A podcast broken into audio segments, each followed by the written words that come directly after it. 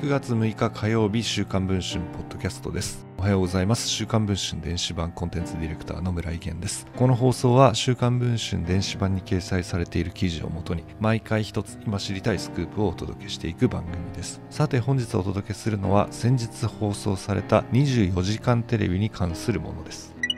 8月27日か28日にかけて放送された日本テレビ系の24時間テレビ。そんな24時間テレビで嵐の相葉雅紀さんが訪問した沖縄県宮古島の動物愛護団体が近隣住民と深刻なトラブルになっていることが週刊文春の取材で分かりました。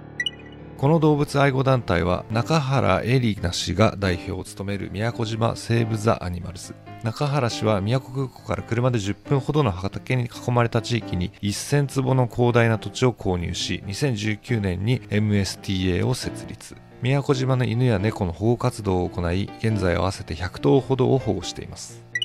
日本テレビは2019年3月放送の天才志村動物園で MSTA を初めて紹介。同年5月の放送回で相葉さんが訪問し中原氏と共に保護した犬にトリミングを施しました。今回の24時間テレビでは里親に譲渡されていたその保護犬との再会を果たしています。相葉さんは合計4回 MSTA を訪問しており日本テレビは志村動物園や後番組の「アイラブみんなの動物園」などでその様子を放送してきました。MSTA の元スタッフによるとテレビで紹介されたことで寄付が増えたといいます。ペットフードが支援者や企業から提供され集まる寄付金はほぼ毎月100万円を超えているといいます。しかし MSTA は設立当初から複数のトラブルを抱えていたといいます。近隣住民の話によると近隣への説明もないまま開設され突然多数の犬の鳴き声が響き渡ったといいます。地域のゴミ捨て場には大量の糞も捨てられ清掃員が掃除していたといいます。当初50頭程度だった保護動物はみるみる増え一時は150頭以上になっていたといいます。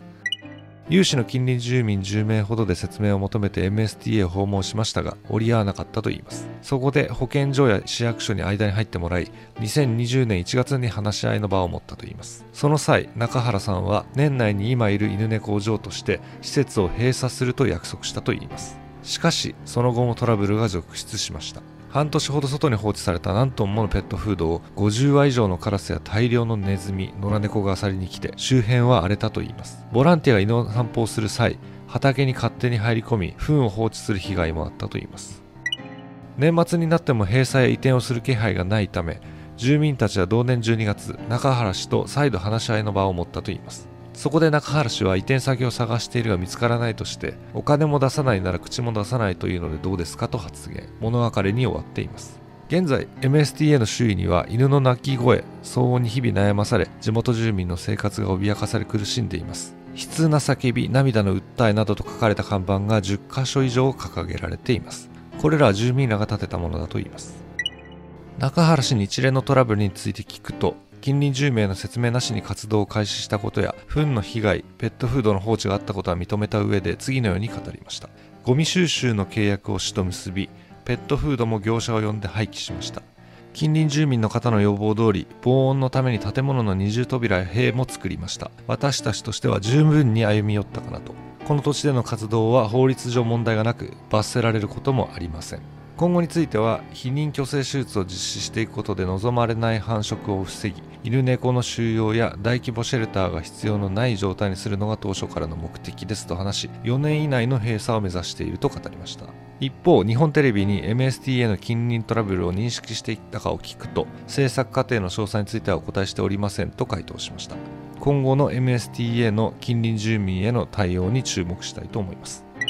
現在配信中の「週刊文春」の電子版では日本テレビが MSTA を紹介することになった経緯や莫大な額の寄付をした有名人の名前そして MSTA が抱える他のトラブルなどについても報じています。ご関心がある方はぜひ記事の方もチェックをしていただければと思います。ということで本日の週刊文春ポッドキャストこの辺りで終わりたいと思います。また次の放送を楽しみにお待ちいただければと思っております。